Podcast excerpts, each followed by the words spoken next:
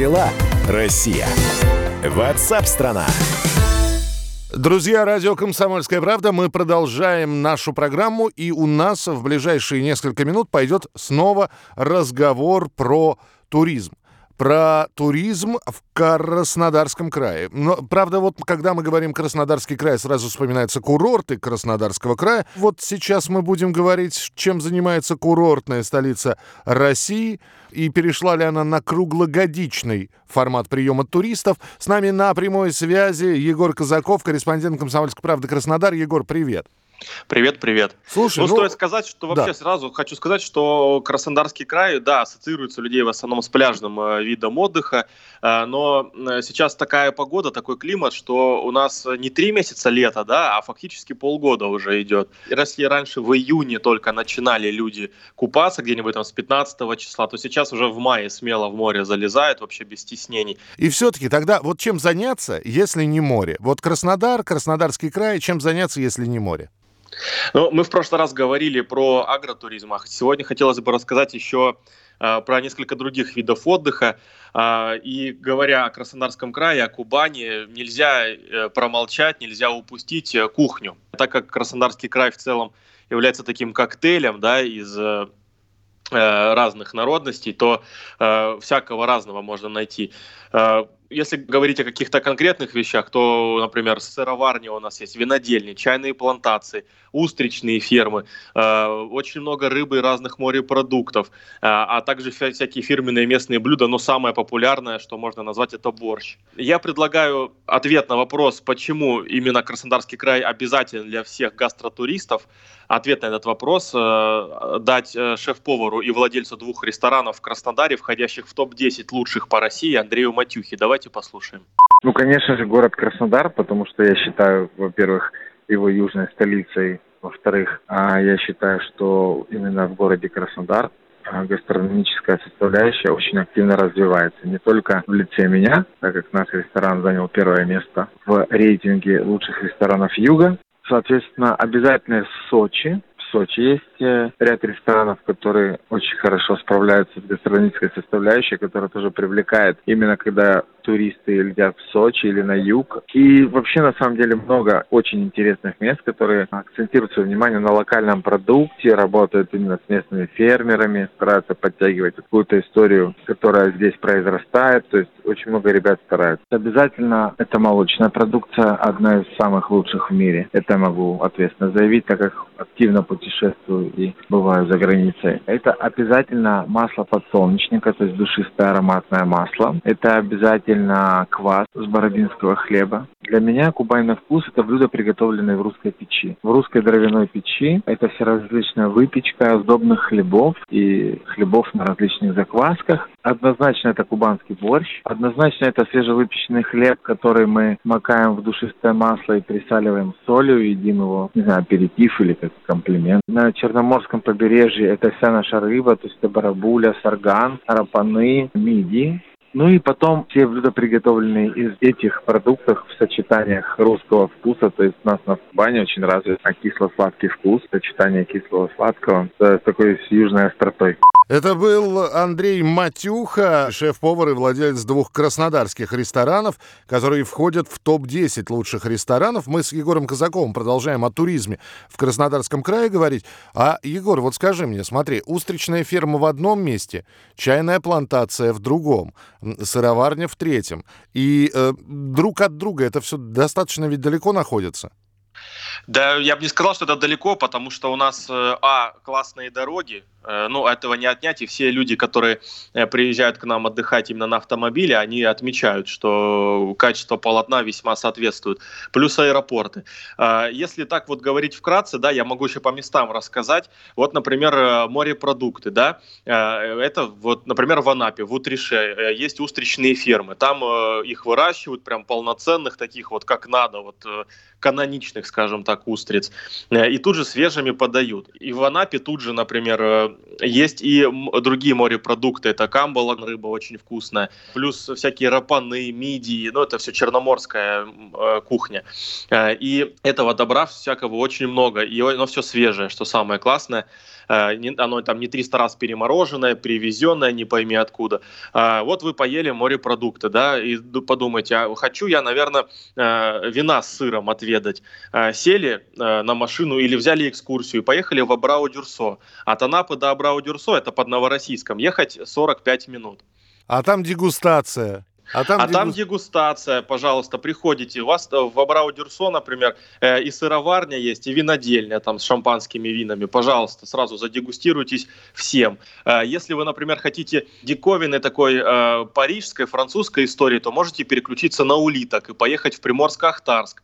А, там а, есть э, виноградные плантации, и там же есть виноградные улитки, которые специально выращены, такие здоровые, мясистые, такие жирные улитки.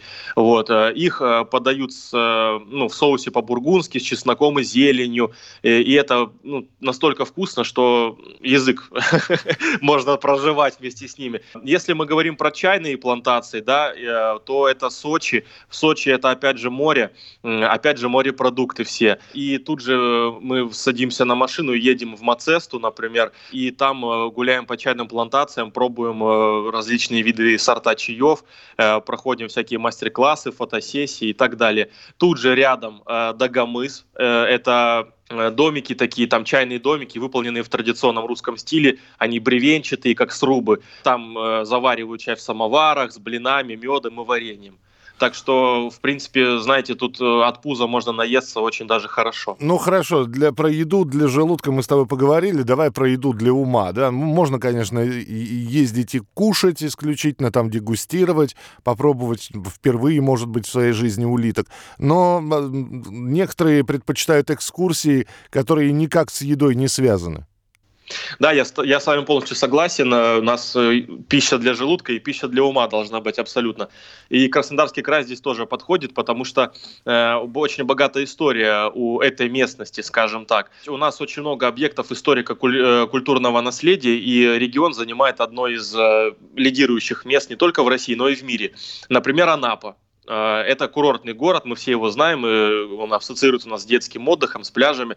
Раньше это была, э, она была Гаргипией, называлась так. Это древний город еще до нашей эры. Там, э, и э, археологи раскопали фрагменты улиц и домов э, древней Гаргипии, и сейчас э, там на этой территории работает музей, так и называется Гаргипия. Там э, э, всякие разные экспонаты представлены и свозятся, например, с археологических раскопок, когда вот новую дорогу строили к Крымскому мосту, находили очень много разных монет, артефактов, ожерелий, доспехов и, э, и прочего-прочего э, с античных времен. Все эти артефакты, все в музеях находятся.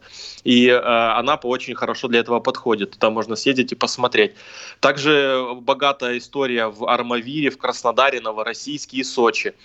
А, но о том, как э, лучше провести именно познавательную часть своего отпуска и что заслуживает наибольшего внимания и обязательно к посещению в Краснодарском крае, нам расскажет научный сотрудник экскурсионного отдела историко-археологического музея имени Фелицина Алена Блинова. Давайте послушаем. Стоит сказать, конечно, о городе-курорте Анапе. Если есть желание познакомиться с этим объектом, то в первую очередь стоит посетить археологический заповедник под открытым небом, который называется Гаргипия. Это туристический маршрут по местам, где в античное время располагались города древнего государства. Здесь э, также можно узнать о подвигах Геракла и о покровителе жителей города, о боге Гермесе. Также заехать стоит в Тамань, так как там имеется еще один очень интересный культурный объект – городище германастов Мутаракань. Это единственный в своем роде памятник древности на юге России. Его особенность в том, что на протяжении целых 25 веков жизнь здесь э, ну, практически никогда не прекращалась, не прерывалась. О нем поют и в слове о полку Игоре, и называют также древнерусской Атлантидой. Почему это произошло, то есть такое название она получила, тоже можно будет узнать, посетив эти места. Ну, собственно, Римская империя, Византия, Древняя Эллада, Хазарский Каганат, Киев, Русь и Золотая Орда. Вот здесь, на Тамане, раскрываются тайны этих великих государств. Помимо того, очень известен музей в станице Старотитеровской. Он познакомит с историей кубанского казачества. Посетители там встречают не просто, а с хлебом с солью. С детьми играют в казачьи игры, их угощают узваром и вкусной выпечкой. А взрослые могут попробовать местную горилку и сало с соленым огурцом. Работа этого музея, как я и сказала, действительно широко известна и за пределами Кубани. В живописном степном уголке близ станицы Днепровской на хуторе Ольховском расположено мемориальное подворье семьи Степановых. Этот музей расскажет вам о подвиге мужественной казачки Епистинии Федоровны, которая потеряла девятерых своих сыновей на гражданской и Великой Отечественной войне. Ну, а, конечно, если вдруг вы окажетесь в столице кубанской, то есть в городе Краснодаре, то следует обязательно посетить Краснодарский государственный историко-археологический музей-заповедник имени Евгения Дмитриевича Фелицына. Это старейшее учреждение культуры и один из первых музеев на Северном Кавказе. Он обладает десятком тысяч экспонатов, а которые являются ценнейшими артефактами. Они были собраны более чем за 140 лет и ведут свой отчет где-то от третьего тысячелетия до нашей эры.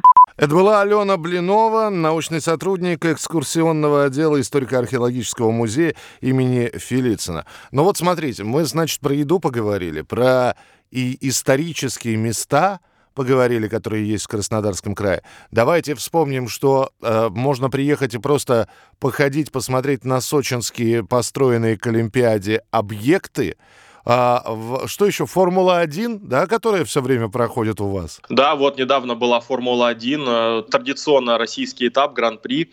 Э, Формула-1, королевские гонки. В следующий раз я хотел бы рассказать про э, зимние виды отдыха. Обязательно поговорим, потому что как раз в Сочи один из видов зимнего отдыха – это горнолыжный туризм, курорт. Егор, спасибо тебе большое и до новых встреч. Спасибо большое, до свидания. Как дела, Россия? Ватсап-страна! страна